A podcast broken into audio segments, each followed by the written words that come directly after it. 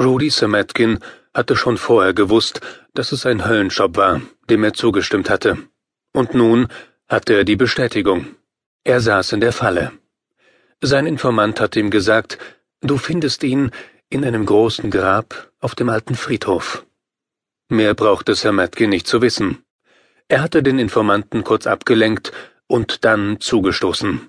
Ein Stich mit dem Messer war genug. Danach war der Mann in der Njewa gelandet. Dass sein Informant gelogen haben könnte, daran glaubte Samatkin nicht. Also hatte er sich auf den Weg zum Friedhof gemacht. In der Dämmerung war er an seinem Ziel angekommen, und nun musste er nur noch das Grab finden. Es war nicht einfach, denn der Friedhof war für ihn Neuland. Er musste sich erstmal einen Überblick verschaffen, was nicht leicht war, denn dieses Gelände, das etwas außerhalb der Stadt lag, machte nicht eben einen gepflegten Eindruck. Man hatte die Büsche und Sträucher wuchern lassen, die alten Grabsteine waren nicht mehr gepflegt worden, die Wege so gut wie zugewachsen. Und so war der Mann froh, eine Lampe bei sich zu haben. Er hielt den Schein nach unten gerichtet, damit er wenigstens hin und wieder sah, wo er hinzugehen hatte. Wenn er in die Runde leuchtete, dann huschte der Kegel nur dann über Grabsteine hinweg, wenn sie der wild wuchernden Natur getrotzt hatten.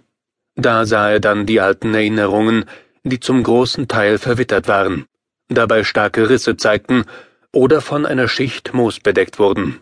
Die Dämmerung verlor den Kampf gegen die Dunkelheit. Es war schon recht spät, aber hier in St. Petersburg gab es die weißen Nächte.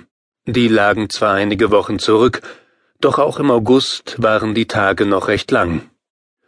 Rudy Semetkin musste plötzlich lachen. Es gab eigentlich keinen Grund, es sei denn, er hing seinen Gedanken nach, in denen sich ein Satz hervorkristallisiert hatte. Wer sucht, der findet. Und er wollte und musste finden. Er hatte eine bestimmte Richtung eingeschlagen. Ob sie stimmte, wusste er nicht. Aber seine Aufgabe war wichtig. Wenn das alles der Wahrheit entsprach, was man ihm gesagt hatte, dann war er bei derjenige, der die Welt verändern konnte. Dann wäre seine Botschaft phänomenal gewesen und hätte die Menschen aufhorchen lassen. Es gab ihn. Es sollte oder musste ihn geben. Den Mann oder die Gestalt, die in Russland so bekannt war. Noch immer, obwohl ihr Tod fast 100 Jahre zurücklag. Rasputin. Allein beim Gedanken an ihn verspürten viele Menschen einen Schauer. Dieser Arzt, Magier und Mystiker am Hof des letzten Zaren war noch immer nicht vergessen. Man sprach und man schrieb über ihn. Er war derjenige, der noch heute verehrt wurde, über den man Geschichten und kleine Histörchen erzählte und den nicht wenige Menschen verehrten. Er war tot. Nein, er liebte. Die einen waren von seinem Tod überzeugt, andere waren es nicht und in der letzten Zeit verdichteten sich die Gerüchte, dass dieser Mensch noch am Leben war.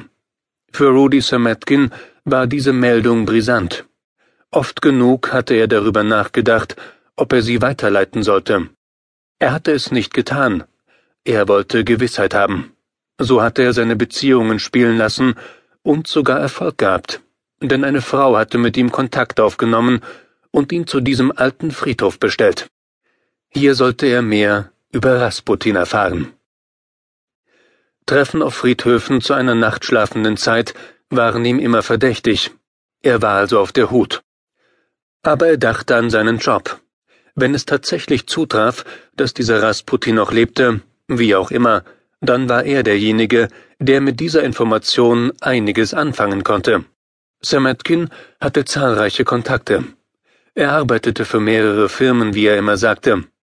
Er war jemand, der Informationen verkaufte. Er war so etwas wie ein Händler. Und das gefiel ihm. Sich auf keinen Arbeitgeber festlegen, alles erstmal abchecken und sich selbst als Weltenbürger bezeichnen. Oder staatenlos, wobei das nicht stimmte.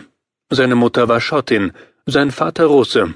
So konnte er auf beiden Hochzeiten tanzen, was er auch tat. Er bot seine Dienste den verschiedenen Organisationen an und er war auch in diesem Fall schon tätig gewesen, obwohl noch kein klares Ergebnis vorlag. Sametkin hatte seine Fühler nach London ausgestreckt.